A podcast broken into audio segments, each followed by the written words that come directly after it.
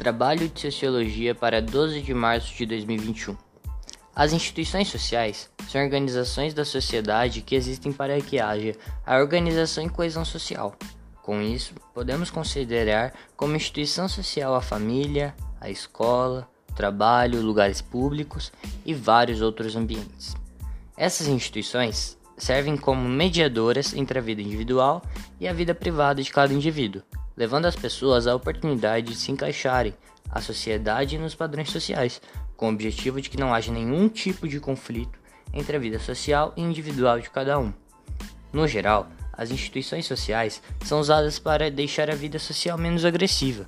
A moral social é uma necessidade, criada para que a sociedade conviva de acordo com as regras e as normas que impõem respeito às individualidades de cada um.